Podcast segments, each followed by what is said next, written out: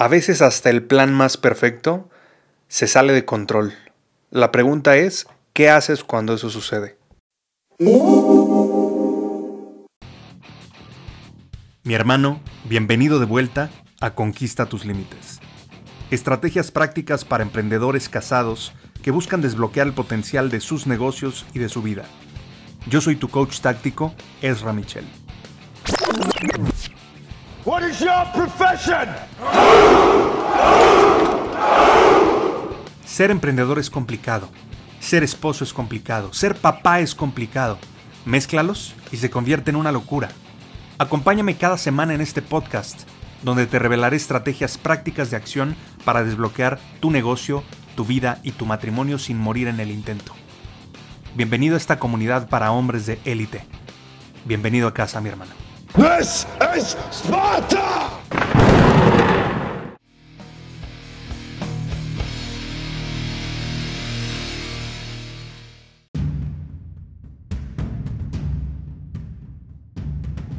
Te comparto que hoy estábamos caminando mi esposa y yo en nuestra caminata matutina y aprovechamos estos momentos para platicar, para rebotar ideas, etc. Y precisamente hoy estábamos comentando acerca de los planes o acerca de la planificación específicamente que hay en agenda. Es decir, yo creo mucho en el contexto de que si no está en agenda no existe. Entonces, por lo menos entre semana, de lunes a viernes, me gusta planificar para mantenernos en foco, para mantenernos caminando hacia lo que consideramos tanto ella como yo y como familia, que pues nos estamos acercando a aquello que queremos para nuestra vida. Sin embargo, en mi personalidad, porque ella me lo hizo ver de, esta manera, me dijo, tú eres una personalidad muy analítica en ciertos contextos de la vida, o sea, eres como ordenado, eh, usualmente te gusta planificar y cosas por el estilo. A mí no tanto.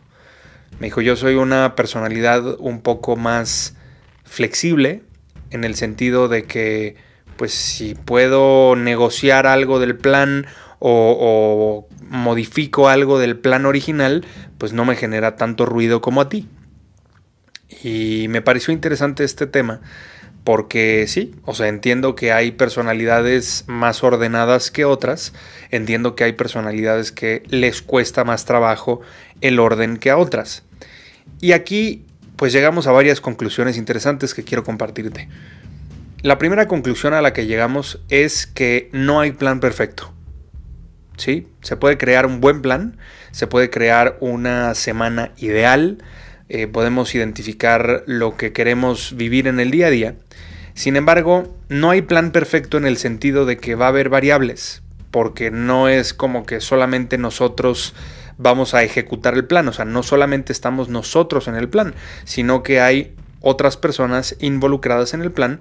Por lo tanto, es importante mantenernos en juego, por decirlo de alguna manera, con las otras personas que también tienen pues su rol dentro de esta planificación. Y hay veces que pues se puede salir algo de control en el sentido de que nosotros diseñamos algo en particular, pero ocurrió algo distinto a lo que estamos planificando. Entonces me dice, tú eres hasta cierto punto como muy rígido o, poco flexible eh, dentro de tus planes. Y me dijo, y está genial, o sea, el plan que hiciste funciona en muchos aspectos, pero creo que le falta un poquito de flexibilidad en otros. Y le dije, ¿a qué te refieres? Le pregunté. Y me dice, sí, o sea que hay algunas cosas que pueden ser negociables porque pueden cambiar como de prioridad en algún momento y no está mal. Simplemente es un tema de flexibilidad. Y me dice, por ejemplo, si no dormimos bien porque el bebé se estuvo despertando toda la noche o lo que sea, bueno, pues al otro día tal vez ahora es más prioritario descansar porque si no descansamos, obviamente el día se va a ver diferente, se va a sentir diferente y posiblemente no vamos a rendir igual. Entonces es necesario descansar. Y para eso, que se convirtió en una prioridad importante, pues es necesario meterla en estos pues en estas piezas que estaban preconfiguradas para este día. A lo que yo le di validez, porque sí, o sea, me costó trabajo como entenderlo de un inicio, porque cada quien ve la película con sus propios lentes. Pero bueno, cuando me explicó un poco más al respecto, creo que tiene un punto importante aquí, que a veces yo dejo fuera, ¿no? Que es el tema de la, la emocionalidad. O sea, cómo nos sentimos en el sentido de no ser complacientes con nosotros mismos, porque también llegamos a esa conclusión, o sea, no es ser complaciente con nosotros al decir, ay, me siento cansado, hoy no voy a hacer ejercicio, ¿no? Más bien, eh, no tuve una buena noche de descanso, ok, voy a modificar mis piezas para poder descansar y meter una siesta o algo por el estilo y tal vez le voy a bajar a que si yo iba a hacer una hora de ejercicio, pues igual voy a hacer media hora de ejercicio y que no sea un tema que nos genere culpa o que nos haga sentir mal. Simplemente es modificar las piezas para que las cosas puedan funcionar. Y en ese sentido yo he sido como poco flexible conmigo mismo, eh, que si digo, bueno, voy a hacer ejercicio una hora, aunque no haya tenido una buena noche de descanso, de todas maneras me paro y lo voy a hacer. ¿Sí? Entonces creo que tiene un punto que considerar en el sentido de que podemos llegar a cierto nivel de flexibilidad con la forma de planificación que tenemos, contemplando ciertas variables respecto a aprender a escucharnos a nosotros mismos. Y ella me dio la validez de que es necesario un plan para mantenernos en orden y para acercarnos a nuestros objetivos.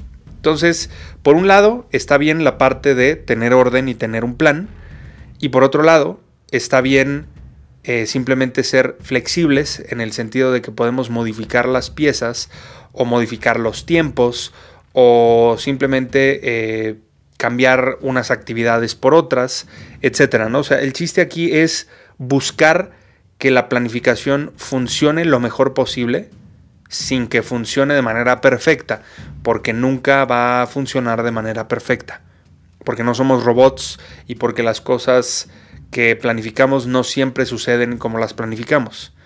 Entonces, simplemente me pareció interesante como esa, esa conclusión a la que llegamos y simplemente generamos el acuerdo de que, ok, va a haber una planificación, pero también cuando sea necesario negociar los tiempos o cuando sea necesario hacer algunos movimientos, pues hacerlos y que no genere mayor tema.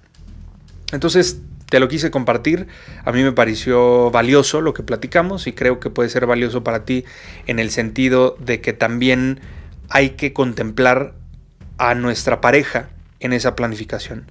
Porque yo tendía mucho, por ejemplo, a generar el plan y presentárselo y decirle, ah, mira, aquí está el plan.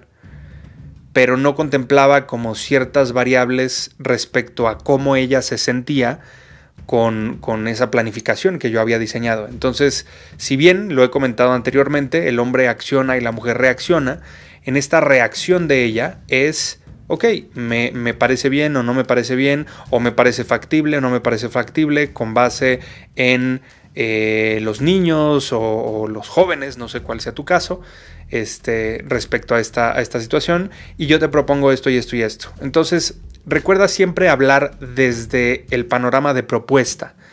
Oye, ¿sabes qué? Está genial esto, pero bueno, creo que podría ser mejor de esta manera. O vamos a probarlo una semana de esta forma y si no nos funciona, pues modificamos el plan. El chiste es que el plan siempre se mantenga en evolución, porque vamos evolucionando, vamos cambiando y eh, por supuesto las etapas de los niños o de los jóvenes van cambiando y tenemos que adaptarnos a eso porque por supuesto es lo que hay y si no nos adaptamos pues obviamente eventualmente el plan se va a hacer obsoleto. ¿Vale? Entonces te lo dejo como reflexión, te mando un abrazo y nos escuchamos mañana nuevamente. Recuerda, todo sucede por nuestros hechos, no por nuestras palabras. Facta non verba.